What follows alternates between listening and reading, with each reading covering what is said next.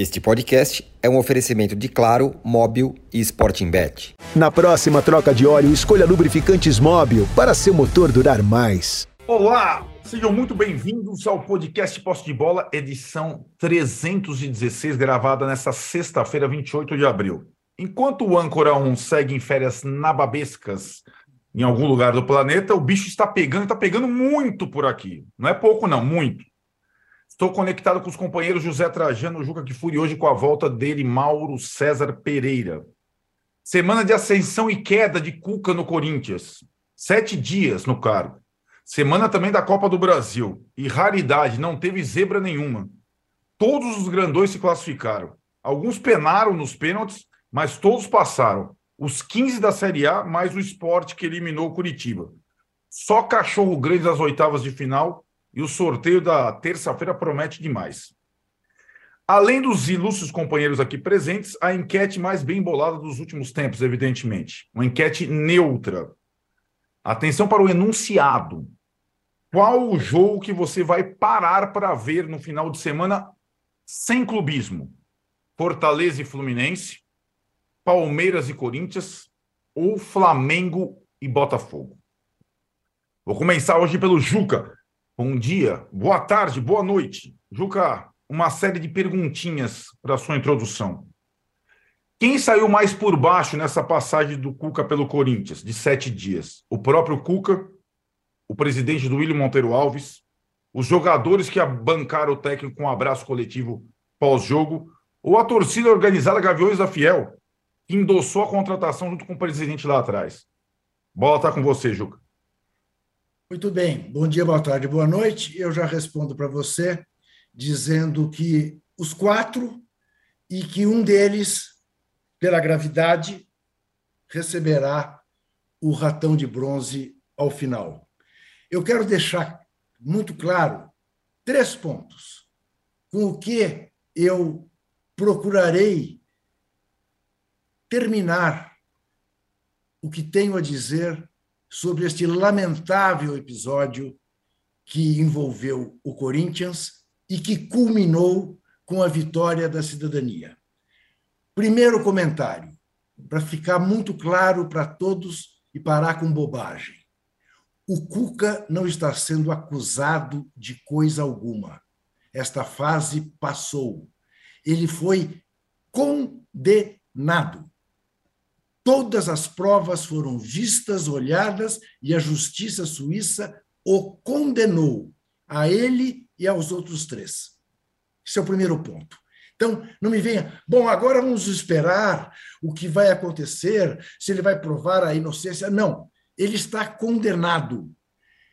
Vai fazer uma palhaçada que é tentar reabrir um caso de quase 40 anos atrás na justiça suíça apenas para dizer que a justiça suíça não lhe deu oportunidade de se defender. Ele não foi condenado à revelia, ele tinha advogado do Grêmio o defendendo. Ele apenas não estava no local, porque se estivesse, seria condenado e preso na Suíça. Então, este é o primeiro ponto. Ele não está sendo acusado, ele foi condenado, ok? Segundo ponto, Ninguém está pedindo pena perpétua para Cuca. O que se pediu o tempo todo foi que ele pedisse desculpas, tentasse de alguma maneira consertar o tremendo estrago que ele fez. Não tenham pena de Cuca, tenham pena da menina de 13 anos que ele estuprou. Ok? Então, não há pedido de pena perpétua, a pedido de desculpas. Eu, há anos, não sei dizer há quantos, desde que está no Santos e defendeu o Robinho, que eu escrevo aposto, depois de citar o nome de Cuca, o que deve desculpa às mulheres do mundo. Três, aqueles que cobram a repercussão em outros clubes e não tão exageradamente como se deu no Corinthians, eu lembro do seguinte: nenhum dos outros clubes tinha uma campanha respeite as minas. Obviamente, isto estimulou a indignação. como é que um clube que diz prega respeito às minas contrata alguém condenado e que não pediu desculpas pelo que fez? Finalmente, eu quero lembrar o seguinte: eu até procurei, infelizmente não achei, porque o UOL tirou a área de pesquisa do blog faz algum tempo e eu não consigo achar. Muito tempo atrás, eu publiquei, republiquei, numa matéria de um jornal feminista gaúcho, Terra Gente, que, à época, detalhou, linha por linha, o que havia acontecido em Berna, em 87. Então, ah, se a imprensa majoritária tratou, naquele momento, com ares machistas o que se deu, houve quem publicasse e fosse republicado exatamente aquilo que havia acontecido. Então, é isto. Em resumo, para eu terminar por aqui o que tenho a dizer, e depois, é claro, vamos falar dos desdobramentos, do gesto horroroso do Cássio e dos jogadores, da Gaviões, deste presidente que infelicita o Corinthians, o fundador da demagogia corintiana. Eh, o Cuca foi condenado. O que se exige dele é que ele peça desculpas, e a repercussão no Corinthians não é apenas pelo fato de o Corinthians ser a segunda maior torcida do Brasil. É também e fundamentalmente porque o Corinthians foi pego na mentira. Respeito às Minas, coisa alguma. E, finalmente, eu quero chamar a atenção para uma coisa que está me incomodando. Ainda hoje tem esta matéria na Folha de São Paulo e uma advogada de um movimento muito respeitável, que é o Me Too, dizendo que o Cuca caiu graças à reação das torcedoras e das jornalistas. Não é verdade. É também das torcedoras e também das jornalistas, mas é também dos torcedores e dos jornalistas, dos jornalistas, ok? Que reagiram, dos cidadãos e das cidadãs. Resumir a questão apenas a uma resistência das mulheres é falso e não ajuda a causa das mulheres. Muito obrigado. De nada. Trajano, bom dia, meu caro. Depois de tudo o que aconteceu, você considera possível o Cuca continuar a carreira dele de treinador no Brasil? Bom, bom dia a todos e todas. Olha, eu, eu, eu acho que esse assunto Cuca, nós vamos passar por cima agora durante o programa. A gente vai ficar remoendo. Eu acho que o Juca foi tão preciso, se colocou tão bem. Claro que nós temos outra coisa a falar, depois a reação dos jogadores, a, o Roger Guedes criticando lá a Ana Thaís Márcio, não sei o quê. Mas eu preferia que a gente corresse com o programa e começasse a falar de outros assuntos, para não ficar só nessa panela, né, colocando ali a colher na, na, na feijoada. Eu acho que o Juca já resumiu, para mim, que o Juca disse. Aliás, eu não sabia desse artigo aí na, na Folha. Vou até comprar a Folha, porque eu não consigo ser assinante da Folha. Toda vez que eu quero ser assinante, vem um número errado, não sei o quê. Então é meio complexo para mim. Vou comprar na banca, como nos velhos tempos, para ler esse artigo. Então eu preferia falar de outros assuntos, Arnaldo. Tocar o bonde para frente. Hoje é sexta-feira, tem rodada. Eu acho que o Juca já colocou, e eu assino embaixo. Já está tá dito. Está dito. Tem um negócio que eu não gosto de falar, mas me representa. Não gosto de não, agora vou dizer que me representa. Acho que essa introdução do, do Juca nos representa, né? É, você tem razão. Tocando para frente um pouco, e já colocando também o Mauro na conversa, Mauro, algum nome além do Tite é capaz de apaziguar esse clube rachado? E se o Tite topar dessa vez, não seria, digamos, um passo atrás na carreira depois de dirigir a seleção brasileira em duas Copas e sonhar com, digamos, um, um próximo passo uh, europeu? É, esse é o pior momento possível né, para o Tite fazer essa escolha, porque além, além de, de tudo que envolve o Corinthians hoje, tudo isso que o Juca falou, e eu, obviamente também concordo com tudo, é, eu acho que ele teria que fazer algumas coisas que o Vitor Pereira quis fazer, a história da sogra ofuscou questões muito mais relevantes para o Corinthians do que é, o que foi discutido, que era a necessidade de refrescar, como ele dizia, os portugueses gostam de falar, né? refrescar o elenco, mudar jogadores, jogadores mais jovens, com mais velocidade, mais força, abrir mão de alguns que já deram sua contribuição ao clube. Mas o Corinthians parece muito com o Flamengo dando retrasado, quando renovou com aqueles veteranos todos. Tá todo mundo lá, gente. Todo uhum. mundo lá. E, você... e, outra coisa que me chama a atenção: quando o Roger Guedes é o salvador da pátria, a situação realmente está bem preocupante, não? É, é, ainda mais com tantos jogadores caros que o elenco possui. É, não acredito que o Tite aceite, acho uma situação bem delicada. Muitos corintianos criticam, inclusive, a diretoria e o presidente atual, porque o Dorival Júnior, hoje no São Paulo, estava disponível, né? E entendem que o Dorival seria um nome mais adequado, até pelo perfil, para lidar com todos esses jogadores já experientes, rodados. Vem de uma passagem num outro clube com um elenco que no ano passado, agora menos, que alguns saíram, era bem parecido, ele conseguiu é, é, sair bem, né? Foi campeão da Libertadores, da Copa do Brasil. Então, é, é, é, bem delicado. Trazer um estrangeiro agora é, acho que inviável. No meio da temporada, assim, o cara não conhece ninguém e tal. É, novamente tentar com o Lázaro, que comprovadamente não foi uma boa opção, não uhum. tem muita saída.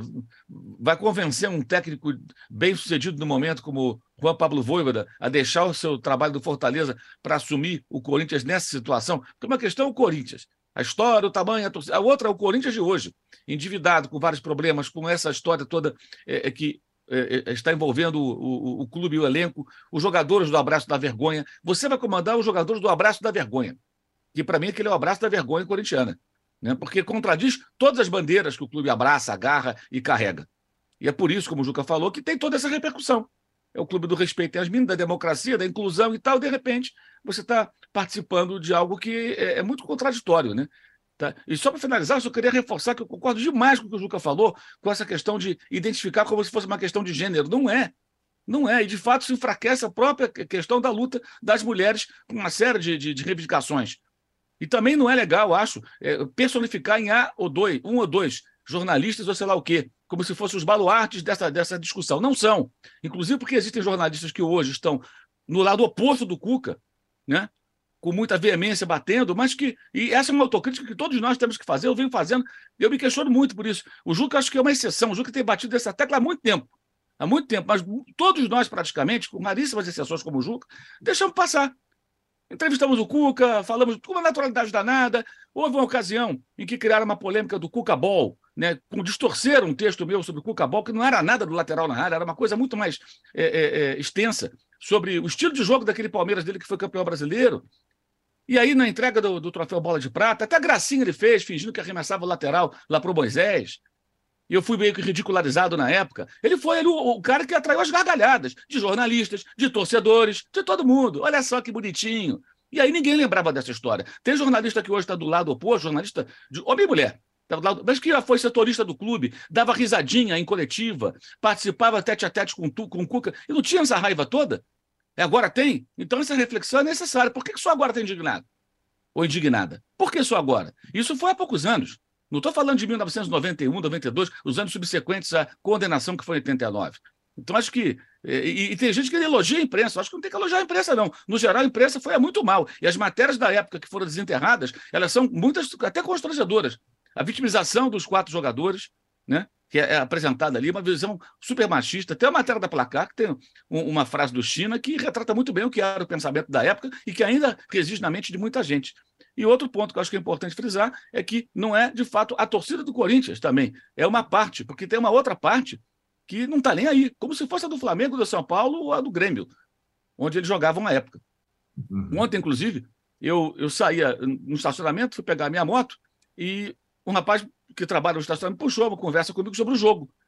E ele falou: Poxa, eu tenho 25 anos, vou morrer cedo com esse Corinthians. Eu falei: é, Ontem foi difícil, ele está falando do jogo do Remo, né? Difícil, né? dramático, tudo, peraré e tal. Enquanto eu vou me afastando, ele vira e fala: fiquei com pena do Cuca, eu gosto dele. Muita gente me parece que nem entendeu muito bem o, a, o quão complexo é o tema e tudo que acontece, aconteceu com a condenação do, dos quatro jogadores, e ele, inclusive. E por mais que o assunto seja debatido e seja colocado na pauta exaustivamente nos últimos dias. E eu acho que isso reflete o quê?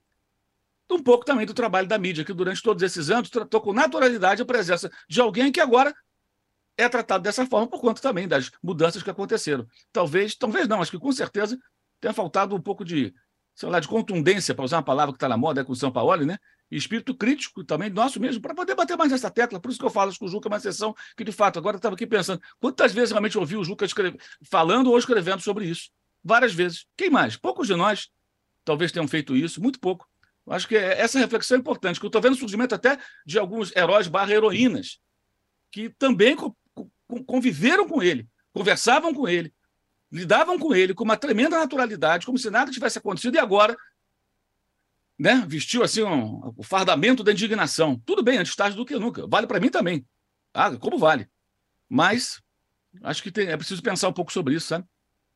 Não, eu acho que nesses sete dias nós estamos discutindo, debatendo, pensando, e tem uma coisa muito clara: é, a vida não será mais a mesma para o Cuca, não será mais a mesma para o Corinthians, não será mais a mesma para a imprensa, é, e para os jogadores de futebol, talvez eles não tenham entendido o abraço da vergonha, é, que para mim seria da mesma forma, pelo que eu percebo do abraço deles aos companheiros, ao Robinho, ao Daniel Alves, esses caras não entenderam que o mundo está mudando. Velocidade talvez uh, uh, não adequada, mas está mudando. Então, de 87 para cá, muitas coisas mudaram, inclusive legislação mudou, compreensão mudou, um monte de coisa mudou. E enquanto os jogadores de futebol, ou o mundo do futebol, viver nesse corporativismo, uh, digamos, da, da solidariedade do meio, esses caras eles não estão entendendo o que está acontecendo com a vida deles. Enquanto a relação deles com mulheres for desta forma e eles passarem pano, tá tudo muito errado. Andando um pouco a coisa, Vou passar para o Juca, que vai completar. Juca, só uma coisa em relação ao Corinthians. Agora, olhando para frente um pouquinho. Um ano, um ano, a gente falou sete dias do Cuca, mas um ano o Corinthians teve Silvinho, Vitor Pereira, Lázaro, Cuca, e vai para o seu quinto técnico em um ano.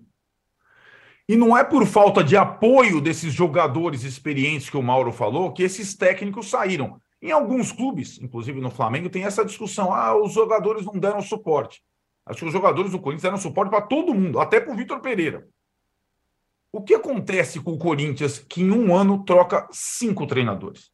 O Corinthians tem um presidente que diz que gostaria de entrar para a história, se não for por títulos, por pagar a dívida, que só faz aumentar a dívida e não ganha títulos. O problema do Corinthians é evidente.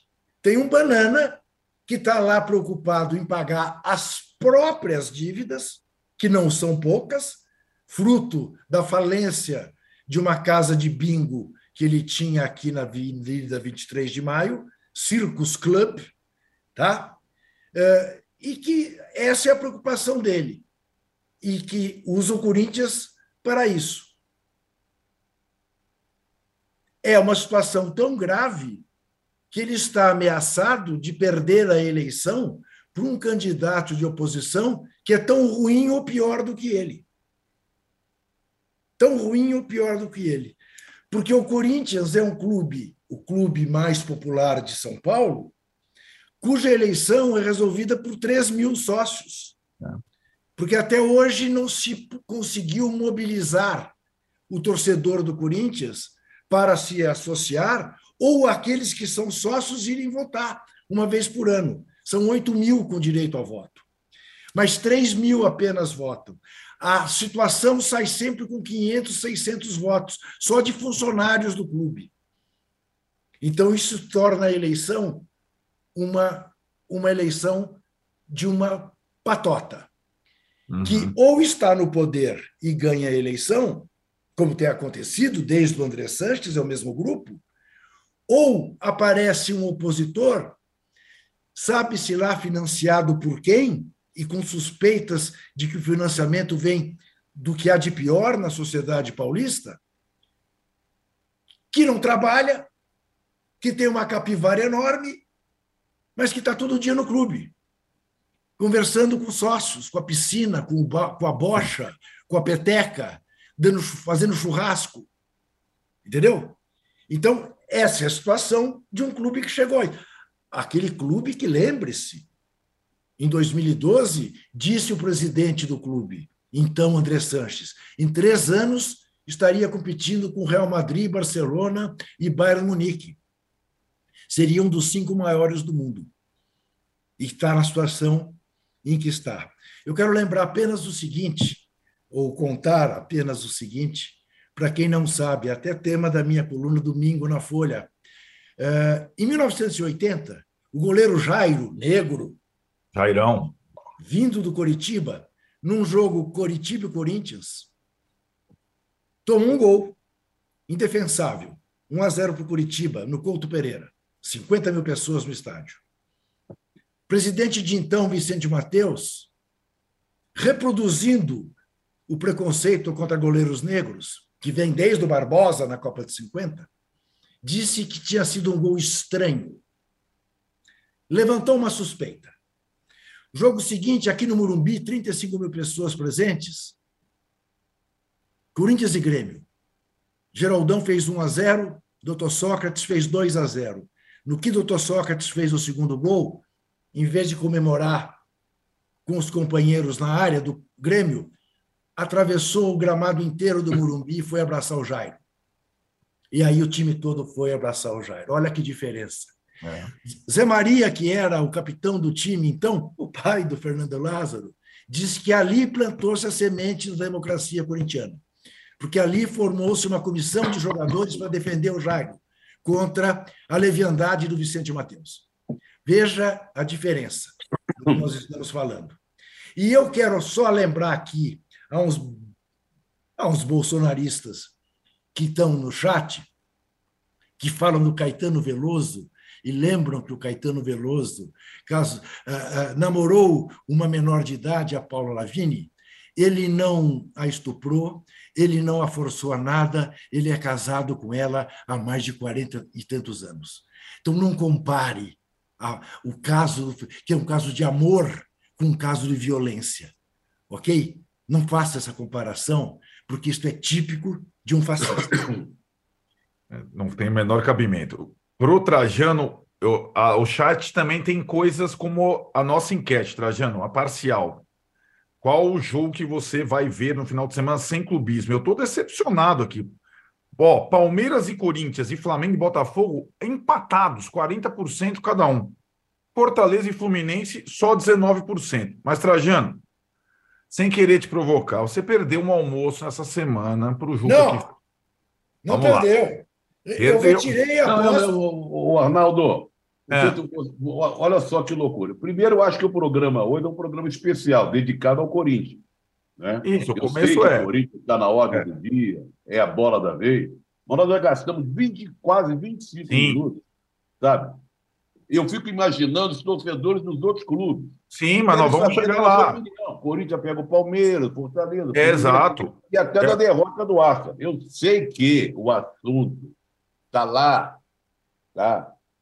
tá? o fim da democracia corintiana, com um abraço vergonhoso dos jogadores, tudo isso que nós falamos, o papel da imprensa, né? a reflexão que tem que ser feita, tudo isso.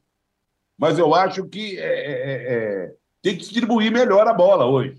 Não, mas agora tinha um ritual a cumprir aqui. Eu uma vez. Eu estou tentando distribuir a bola agora.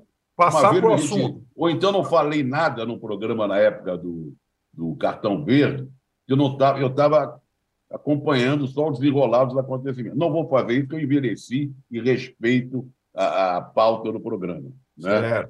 Mas eu só espero que daqui para frente a gente divida mais o pão para os outros torcedores. Eu sei que o assunto primordial, fundamental, mais importante, tal, foi falado ali, até eu falei, assino embaixo que o Juca falou, né? Eu acho que ali me representou, me representou a todos nós. Sim, eu, eu perdi o almoço, vou pagar, mas não perdi o campeonato ainda. É tá? Perfeito. Não perdi não o campeonato. Eu não. acho que foi um baile, foi uma vergonha. Parecia um time de adultos contra um time de leite. Sabe? E esse Haaland é, é, é um, é um Blade Runner, é um, é um negócio incrível. Quando ele soltou o cabelo, sabe? E fez aquele gol e correu para a torcida, é uma das imagens mais fortes uhum. do futebol nos últimos tempos. É um gladiador, é um, sei lá, é um sujeito que representa a força do, do, do futebol de hoje. Perfeito. Ele é um pouco de Cristiano Ronaldo, é um pouco de Ronaldo Fenômeno, é um pouco de Adriano, é um pouco de todo mundo. Mas é, fundamentalmente é ele. É ele. Quando a gente achava que estava tudo resolvido, 3 a 1 já estava de bom tamanho, não é que o cara com cabelo esvoaçante ainda pega uma bola, que ele já tinha dado um passo para os outros e tal, ele marca o dele, que ele sempre faz. Eu quero aqui é, é, citar o Casagrande. Quando a gente faz do cartão vermelho às terças-feiras da noite, eu, Juca e o Casagrande, o Juca, que é o, é o âncora, né? Perguntou, e aí, Casão? E o jogo? Ele falou, tem certas coisas do futebol que não tem jeito. Não tem jeito. Vai dar o sino, não tem jeito, está escrito. Basta olhar. Eu olhei e deu naquilo. Mas vou pagar o almoço, pode deixar. Eu estava assistindo esse jogo com o namorado da minha filha mais nova, Dureza. E ele falou: você percebeu que quando ele soltou o cabelo, ele fez. Essa imagem que você está falando, ele, ele, moleque e tal, ficou na cabeça dele, como um, um gladiador. Agora, falando nesse jogo, falando do Casagrande, no favoritismo, ia da City. O Arnaldo. Você não acha que, a, Trajano, que a possibilidade de recuperar o almoço é apostar com o Juca no Palmeiras contra o Corinthians nesse domingo? Não, não, não. Não, não, é diferente a possibilidade de recuperar o almoço é a gente ganhar um título ainda. Ah, tá. Não, não é que mereça. É que tem pedras pelo caminho, para os dois. E o, o City ainda tem duas pedras imensas, que é o Real Madrid. Né? Pode machucar, pode cortar o cabelo, pode não sei o quê. E aí, aqui, desde aqui, que o Arsenal cumpra as suas, suas obrigações. Olha, eu quero deixar, eu quero dizer a todos e todas que eu também vou soltar os meus cabelos. Ah, é. Okay? Não sai nada daí. É. é. que eu vou. Que eu vou uh, o jogo que eu vou ver com prazer é o jogo Fortaleza e Fluminense. Uhum. Também. O jogo que vai me fazer sofrer é o derby. E domingo eu já vou estar relaxado e vou ver Flamengo e Botafogo. Mas o jogo mais interessante do ponto de vista da bola correndo é o jogo do Castelão, para mim. Isso é fora de qualquer dúvida. Principalmente, sabe por quê? Só antes da gente passar para o Mauro, o âncora com certeza vai passar. De uma certa forma, eu, no meu caso específico, eu acho que eu represento uma, a maior parcela da, da, da, dos torcedores brasileiros, a gente conhece pouco o Fortaleza. A gente conhece o Fortaleza, mas não tanto como a gente conhece o Flamengo, o Corinthians, o São Paulo. E a gente, eu acompanho mais de perto esses times. Eu vejo o Fortaleza esporadicamente. E o Fortaleza vai enfrentar o grande time do momento, que é o líder do campeonato. É um time que Sim. não perde não sei quantos jogos. Exato. É um grande teste diante de sua torcida, aquela coisa toda. Por isso o fascínio desse jogo. Um time que vem muito bem, bem dirigido, e que tem jogadores até desconhecidos da maioria. Se o cara sair na rua aqui em São Paulo, o, jogador do Fortaleza, o cara pode ser preso, achar que está se comportando mal, ou ninguém sabe o nome, né? entra no restaurante, ninguém conhece o cara. Lá em Fortaleza, não, gente que não. Precisa fazer a troca de óleo? Escolha os lubrificantes Móbil para seu motor durar mais. Alta tecnologia e garantia de qualidade para todos os tipos de veículos. Se tem movimento, tem móvel.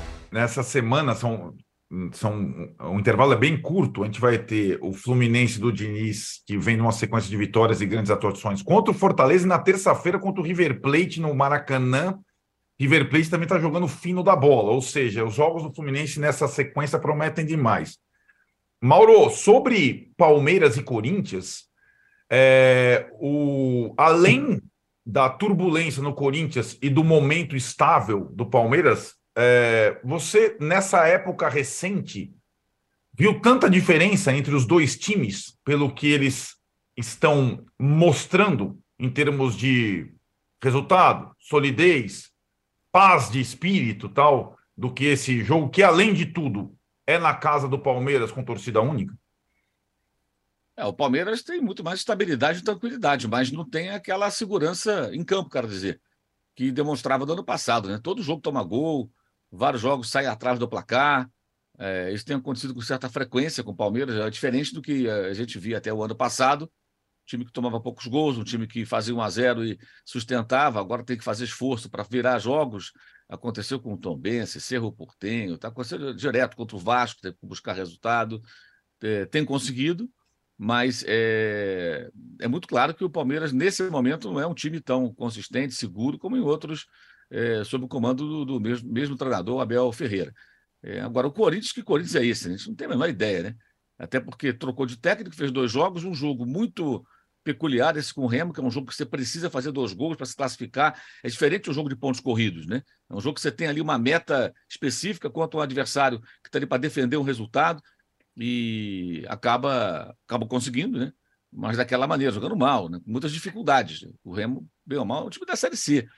Então é uma classificação emocionante, mas convenhamos, não tem muito que se orgulhar com relação à atuação do time, desempenho do time. Eu acho que é um momento bem delicado é para o Corinthians esse jogo, sabe? É, pelo menos em tese, embora a gente não tenha ideia do que vai ser. Quem vai treinar o Corinthians? É o Lázaro? É o Danilo? Possivelmente o Lázaro. É, pois é, mas não tá, isso não está certo, né? Oficialmente não foi confirmado.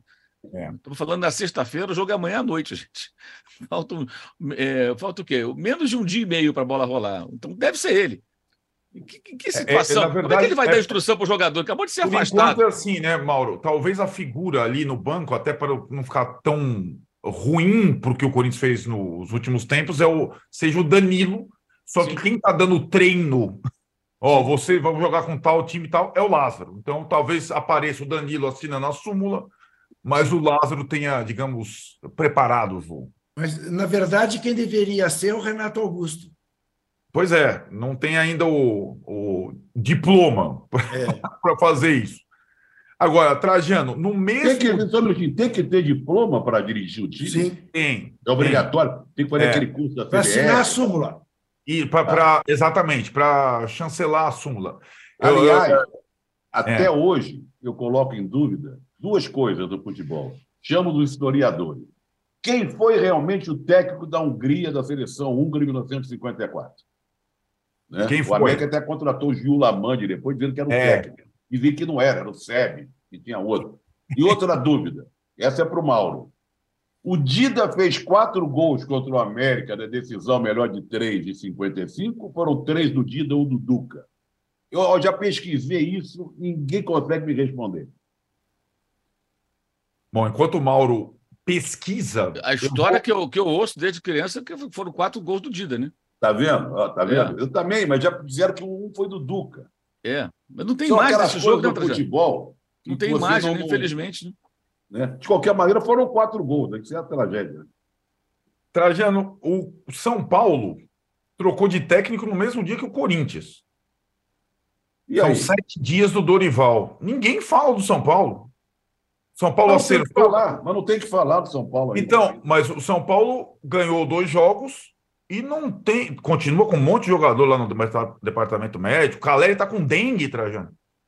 Mas me parece que o clima mudou, né? Ou essa questão de crise é, latente, ganhando, perdendo empatando, mudou. Não, não sei se você sentiu alguma diferença no campo, mas pelo menos no bate-papo não se fala mais do São Paulo como se estava falando.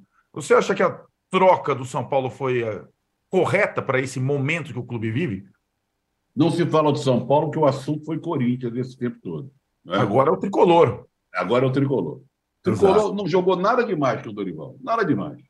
E é curioso ver a declaração de jogadores do São Paulo falando do Rogério. Eu vi a entrevista é. do Éder, do Éder, eu acho que está no Criciúma, sei lá onde ele está. Criciúma. Falando mil maravilhas do, do, do, do Rogério. Agora que ele foi pouco aproveitado. Luciano falando, né? Agora, foi bom, sob o aspecto assim, de ambiente, foi bom o Rogério ter saído. E pelo fato de ele ter sido o maior jogador da história, tido como o maior jogador da história de São Paulo, ele se arvorava meio de dono do pedaço. Ele tinha um comportamento, aquela coisa que brincam muito, água da fina, não sei o que ali. Precisava dar uma, não, é uma mudança na coisa. E o Dorival é um cara ideal para isso. Né? Ele já foi técnico de São Paulo, conhece um pouco o ambiente, é um bom sujeito, as pessoas gostam dele. Ele é um salvador da pátria, ele é um grande estrategista. Não, não é. Mas naquele momento que o São Paulo vinha vivendo, legal, o Dorival Júnior chegou. Agora, julgar por esses dois jogos, que o trabalho está sensacional, que agora está no rumo certo, é muito cedo para dizer. É muito cedo. O ambiente precisava de uma mudança. Agora, vamos esperar. Quer ver uma coisa? Esses jogos que estão aí na enquete vão apontar muita coisa para a gente. Sim. Apontar muita coisa. É a terceira rodada apenas, mas. Terceira rodada. Mas já começa a mostrar algum cenário. É, é pouco é. também. É pouco também, mas vai mostrar. Né? Se o Corinthians toma uma tunda do, do, do Palmeiras, tem que olhar o Corinthians no dia. Se o Palmeiras toma uma tunda do Corinthians, opa, o Mauro já falou, o que o Mauro falou é verdade. O Palmeiras tem ganhado, né? Não vem o. Sem sobrar, sem sobrar, né? Um time encantador. Foi um time que resolvia os problemas, né? Várias vezes saindo atrás e resolvia o problema virando o jogo. Mas o Palmeiras não vem bem em termos. O que, que o Palmeiras está jogando? Que time tem o Palmeiras? Alguns jogadores que estão fora também, alguns titulares. Né? Então, não sei, mas nessa rodada pode começar a apontar alguns caminhos. Se Fortaleza é tudo isso, se o Fluminense está encantado, né? se o, o, o jogo. É, a única certeza que a gente tem até agora é que o Curitiba já está rebaixado. O resto é o resto. Ô, louco! O Curitiba do Antônio Carlos Zago. A Carolina Santos aqui no chat faz a seguinte observação. Salvando as devidas diferenças, caso Cuca, meninos do Ninho, jogadores embriagados ao volante, violência em estádios, futebol não é a margem da sociedade, é reflexo dela para o bem e para o mal. Claro. Está certa a Carolina, evidentemente.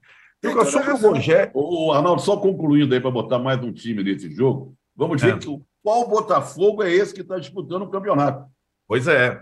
É, é líder, né? É líder, é líder ao lado do Fluminense. É, agora... tá ganhando, tá ganhando. Que Botafogo é esse? Então, aí tem, aí tem uma, uma raridade, né? Que é a gente ver um clássico Botafogo e Flamengo, Flamengo e Botafogo, no caso, em que o Botafogo está na frente do Flamengo, do Papão, é. o Botafogo está 100% claro, duas rodadas apenas. Mas o Flamengo não está mais, né, já perdeu um jogo.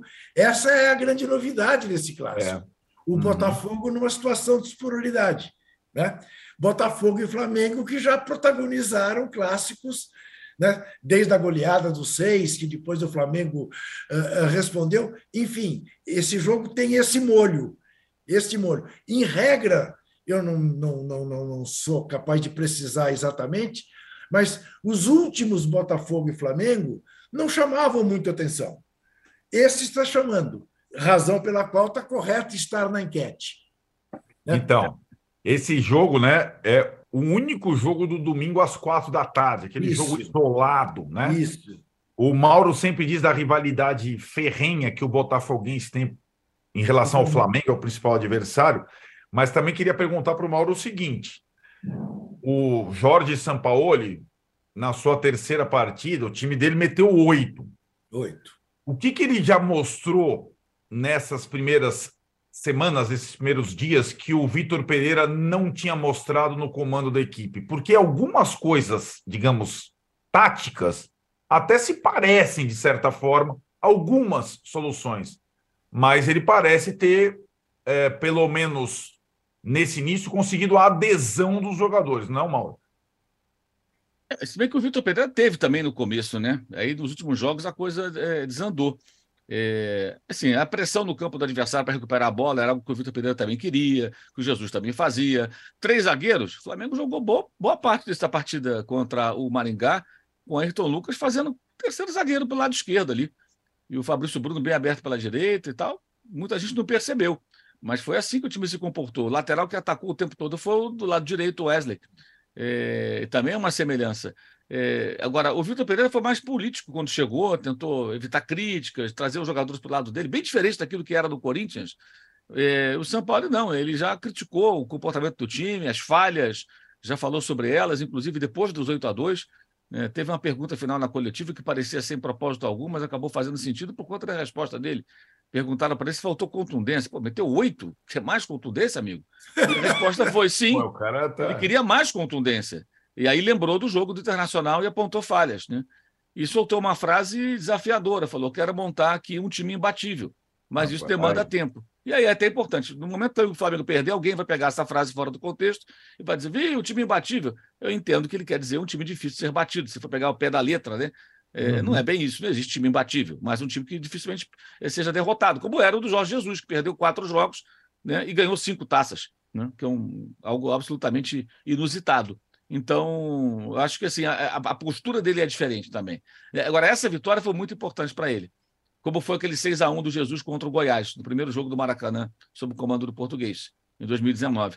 Porque ela acalmou os ânimos e o nome do JJ sumiu durante um determinado momento. Estava sempre pipocando na rede social, nos chats, né, entre os torcedores. Ele deu uma subida. Porque não tem muito sentido falar em Jorge Jesus depois de um 8 a 2 Eu acho que o placar, né, independentemente do adversário e tudo mais, ele ele tem esse impacto positivo para o São Paulo. Acho que o torcedor do Flamengo domingo for ao Maracanã, ele já vai com uma expectativa mais é, positiva e sendo, digamos assim, mais confiante no trabalho do técnico, que é um técnico bom, gente. É um ótimo técnico. O São Paulo é muito melhor que a média dos caras que você pode contratar aqui no Brasil. A gente acabou de falar do caso do Corinthians. Vai contratar quem o Corinthians? O Flamengo tem o São Paulo, tem gente reclamando. Não dá, né, cara? É brincadeira. Querem quem? A volta de quem? Pô, todo respeito ao Ney Franco, cabelo do caos, não, não, não tem opção melhor. Trajano, é curioso, né? O Juca falou do Flamengo e Botafogo. A gente tem falado muito do Fluminense. E o Vasco também começou bem o campeonato brasileiro, né? Embora esteja eliminado precocemente da Copa do Brasil, né? Você vê os 16 da Copa do Brasil, tá faltando o que? Tá faltando o Vasco. Foi eliminado lá para o ABC lá atrás. Que Esse melhora momento... a situação dele para o brasileiro, né? É, porque joga uma vez por semana só, né? Exatamente. Vai jogar na segunda-feira contra o Bahia, aliás, nessa rodada, jogo da segunda-feira. Esse momento do futebol do Rio, no que em muito nos, nos últimos anos todos, se você falava o futebol de São Paulo é mais forte, o Palmeiras, o Corinthians, o São Paulo, o futebol do Rio não está mais forte que o futebol de São Paulo nesse momento? Bom, será que a gente vai alimentar de novo aquela guerra, aquela disputa que sempre houve, estava até adormecida entre Rio e São Paulo? É, mas assim, eu acho que a gente estava também um Não, pouco. durante anos e anos, né? É verdade. Anos, É verdade. Aqui é melhor, lá é pior e tal. Olha, fracasso mesmo é no futebol de Minas. Isso Sim. eu posso dizer a você. Sim. O América Mineiro andou aí melhorzinho, mas não é mais aquele. O Cruzeiro é o Cruzeiro. O Galo está muito mal das pernas, não conseguiu ainda é, mostrar o que veio. Agora, é legal. Além do Rio de Janeiro, com todo esse sucesso precoce, né? Nós temos que lembrar que nós estamos claro. rodadas, né? Isso, estamos em abril ainda. Né? É. Flamengo e Fluminense brigando com o Vasco, o Maracanã fica com quem, não sei o quê. Dá a impressão, falando assim, que está tudo às mil maravilhas lá no, lá no Rio de Janeiro, todo mundo de mãos dadas, né? Vamos unir o futebol carioca. É o cara, é o quebra-pau né? Federação Carioca fazendo festas, distribuindo bolas para a população, camisetas, não. O Flamengo sempre foi o Flamengo, o Flamengo precisava de um técnico forte como o São Paulo, né? É... o Fluminense, a grata surpresa aí é o Fluminense. O Botafogo quer esperar um pouco. O Flamengo é o Flamengo, tem um baita time, grandes jogadores, né? andou meio assim, pessoal, alguns dias, não chega nem a ser meses, né?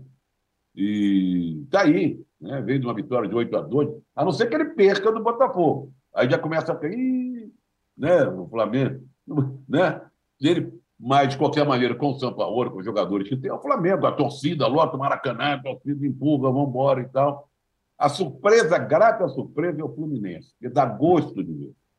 A torcida comparece, o time joga bonito, o time está ganhando todos os jogos, em todas as competições que se meteu. Né? em todas as frentes.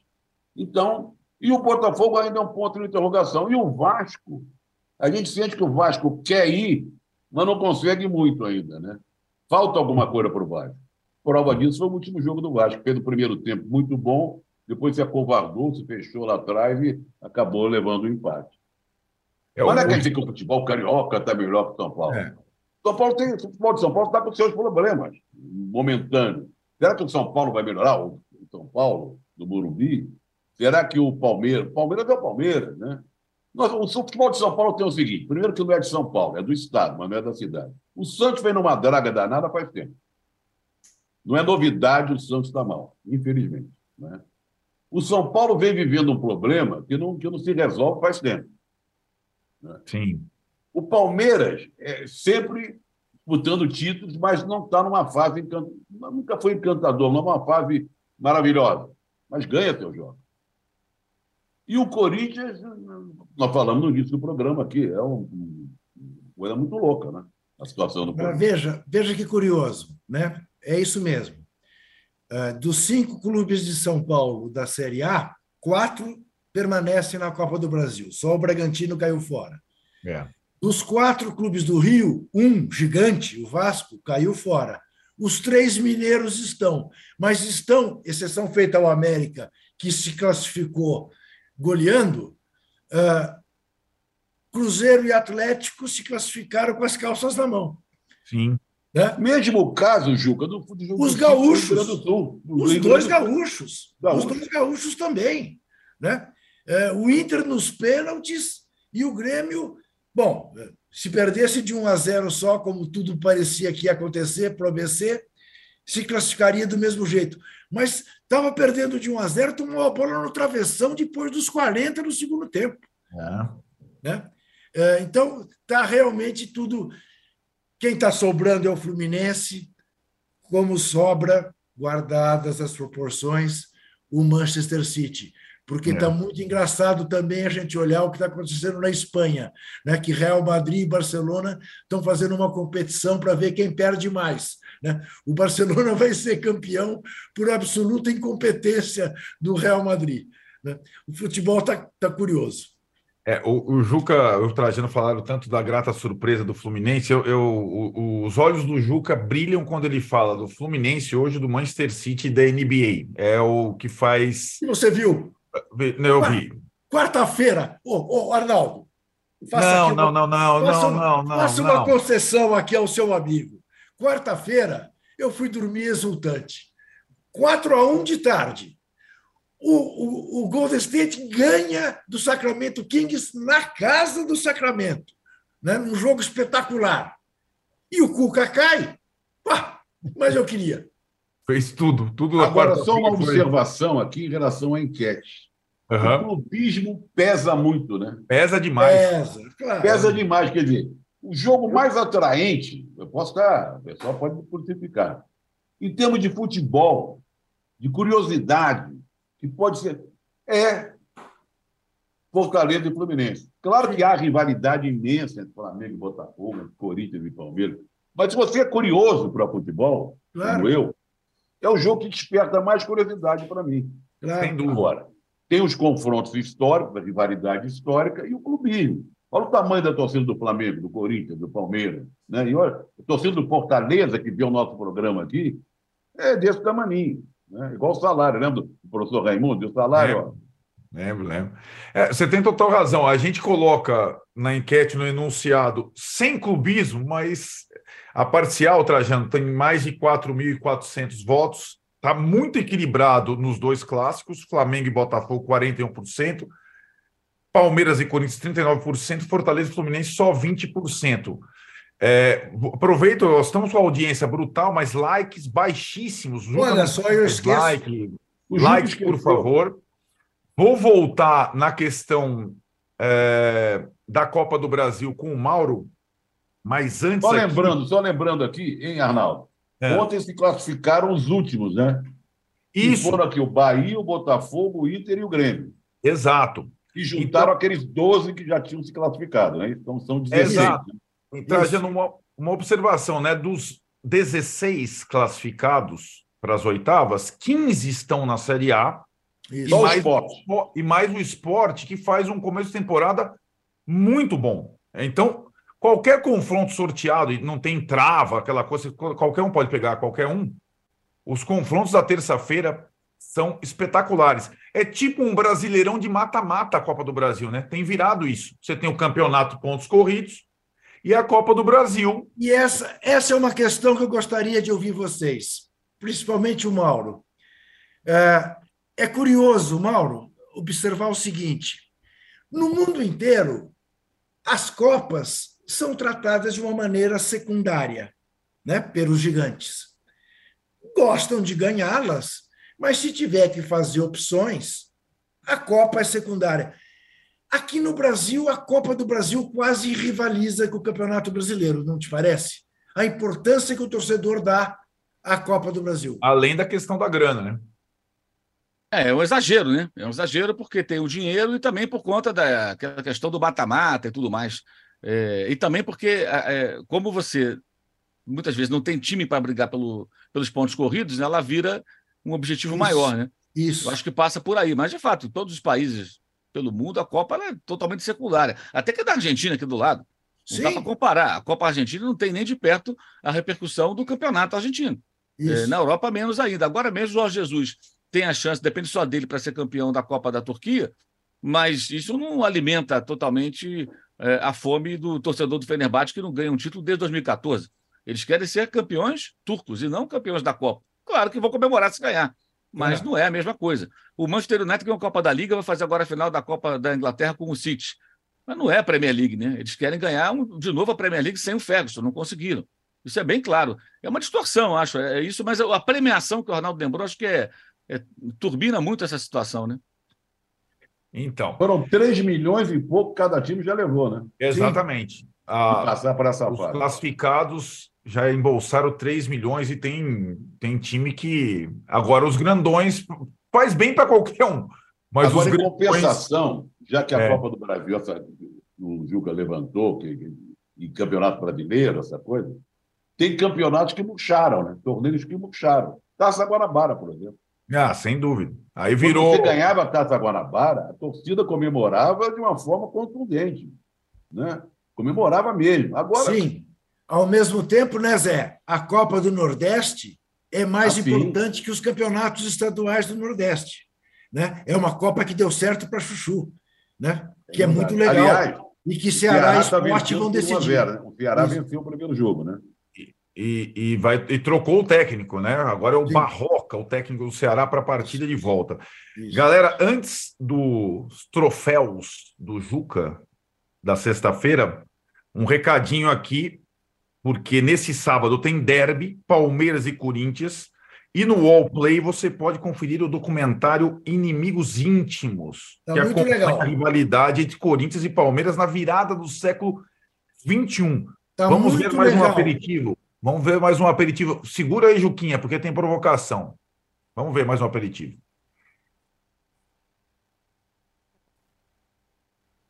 Não preparou, não temos. Olha, Não tá temos o aperitivo, não É. temos o aperitivo. Eu tentei. antes. Vocês são, vocês estão, vocês são testemunhas e prova que eu agora, Agora Ah, preparou. preparou, pronto. vai. Agora preparou. Por favor, vamos ver um trechinho dos inimigos íntimos.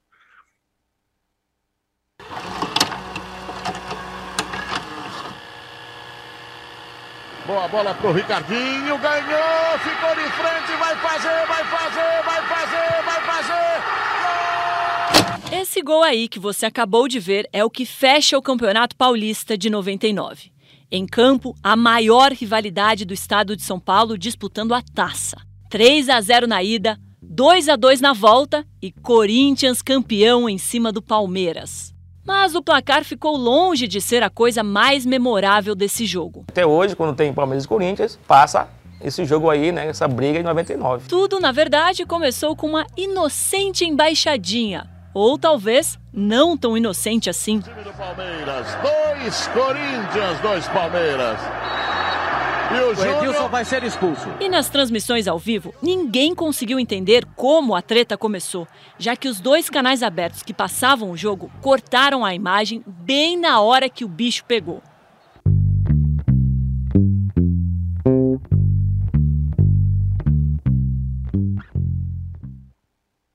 Eu vi, eu vi, é muito bom, tem um texto magnífico, está muito interessante esse documentário. Muito Eu li, eu li o texto que, que promove o documentário, não vi. É. É. muito interessante. Agora, tem uma coisa que eu não entendi aí. Quando eu vou perguntar ao Juca, que é mais antigo, vem de longe, como diria Leonel Brizola. As TVs não mostraram? Corta pro, corta pro torcedor mostrando a faixa. Só mostra o início Edilson- do Júnior pegando o Edilson. Isso. Aí depois, claro, né, você tem as, a, a, as imagens de baixo e tal, mas na transmissão, tanto a Band quanto a Globo não, não, não pegaram o momento em que o Júnior corre para cima dele e dá nele. Eu, ju, eu jurava que mostrou tudo. Não, é Tem porque um... você viu depois. Depois, depois de fato, né? Isso, depois de Tem fato, detalhe, não é na hora, né? não. Isso. Que o, a seleção brasileira estava já na, em Foz do Iguaçu para a disputa da Copa América e devido à embaixadinha, o Luxemburgo corta o Edilson, corta o Edilson. e convoca um menino, Isso. Ronaldinho, Ronaldinho Gaúcho, Gaúcho, que tinha feito primeira... aquele, aquela jogada contra a Venezuela, então não foi isso? Foi o início do Ronaldinho Gaúcho na seleção brasileira. Juca, aproveite os seus homenageados, entre aspas, da semana, por favor muito bem. Ter o gatão de ouro, o nosso homenageado. Vamos começar com o nosso gatão de ouro, que eu quero entregar ao futebol do Nordeste, ao futebol do Norte e Nordeste. Não apenas a Bahia, Fortaleza e Esporte, que estão classificados para a Copa do Brasil, mas também para os dois alagoanos, CSA e CRB, é. que fizeram os gaúchos sofrerem tanto. Uh, os gaúchos e os paranaenses. Para o Clube do Remo, que fez o corintiano sofrer tanto. E para o Potiguar ABC, que fez o gremista sofrer tanto. Até para que esse pessoal do sul, sudeste metido a besta, que tem, olha para o Nordeste com nariz torto, se dê conta de que o Nordeste existe e que o Nordeste vale tanto ou mais do que todos nós. Então, eu queria dar o gatão de ouro para esses clubes. Veja, estou falando do Bahia e do Fortaleza, que são da Série A, estou falando do esporte, que é da Série B, estou falando do Remo, da Série C, tá? Estou falando do ABC, da Série B, enfim, estou falando de clubes de times que jogaram com os grandões de igual para igual e que, por detalhe, por pênaltis, não se classificaram. Então, o gatão de ouro vai para essa gente. E o ratão, claro que o ratão, mas já demos semana passada para o Duílio, para o Cuca. O ratão, desta vez, vai para o Cássio, para o capitão Cássio, para o maior goleiro da história do Corinthians para o cara que pegou o 28 pênalti e classificou o Corinthians para as oitavas. O Castro escreveu, esqueceu que tem mãe, que tem mulher, que tem irmã, que tem filha e tem. Esqueceu que tem avós, esqueceu das mulheres ao fazer a homenagem que fez, ao comandar a homenagem. E o Roger Guedes fica também com o, com, com o calcanhar aqui do ratão de bronze, porque o Roger Guedes é o seguinte: menos, tá, filho? Menos. Não querer ensinar jornalismo, que você não sabe disso, e não querer ensinar direito. Tá? É, é, você está convencido da inocência? Ah, que legal. Se você está convencido de uma coisa que a corte da Suíça não, não se convenceu e condenou o cara, mas você está. E você disse para não julgar as pessoas que julgaram o Cuca. Aí você julga todo mundo, inclusive a corte da Suíça. Vai também um pedacinho para você e para todos os jogadores que esqueceram que tem mãe. Quem tem mãe e respeita a mãe não passa pano para estuprador. E olha, isso é o sem clubismo que a gente tenta falar, né? É, esse é o sem clubismo. Falando nisso, é, antes das despedidas, o resultado final da enquete, mais de 5 mil votos. Qual o jogo que você vai parar para ver no final de semana? Sem clubismo. Venceu Flamengo e Botafogo com 41%, Palmeiras e Corinthians logo atrás por 39%, Fortaleza e Fluminense 21%, que nós vamos ver com muita atenção. Agradeço a participação de todos aqui no chat. Agradeço ao Juca, ao Trajano, ao Mauro. Segunda-feira tem mais. Segunda-feira tem. Eu, Posso falar, Trajano? Eu só queria fazer um adendo. Posso fazer. Na mesma hora que o Juca homenageia o futebol nordestino e louva, tem gente que não merece crédito e envergonha o povo nordestino, que é o, o senador Girão, Girão o comportamento cretino que fez lá diante e tomou uma bofetada no Globo de Pelica do ministro dos Direitos Humanos, o grande Silvio Almeida. Ele envergonha pouco do nordestino. Fato também. Fato. É isso, minha gente. Muito obrigado. Segunda-feira tem mais, nove horas aqui, feriado, mas depois. Tem programa dia primeiro? Evidentemente. Dia do trabalho, como diz Everaldo Marques, é, feriado é o dia que o jornalista trabalha sem trânsito ou algo do tipo. No primeiro de maio, pós-rodada do Brasileirão, estaremos aqui, nove horas da manhã. Até lá. Bom final de semana a todos.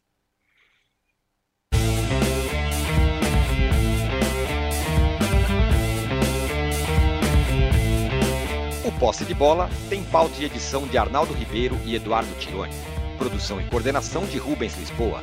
A distribuição é do Rafael Bellatini. Editor do All Sport é o Thiago Biasoli Moller. O editor assistente do All Sport é o Patrick Mesquita. A operação de ao vivo é de Paulo Camilo e Fernando Moretti. A coordenação de operações de Danilo Esperandio. Motion Design de Felipe Dias Pereira. Direção de arte de Daniel Neri e Gisele Pungan o editor-chefe do All Mob é o Felipe Virgili, o gerente-geral do All Sport, o Vinícius Mesquita, o gerente-geral de MOV, Antoine Morel, e o diretor de conteúdo do UOL é Murilo Garavello. Qual?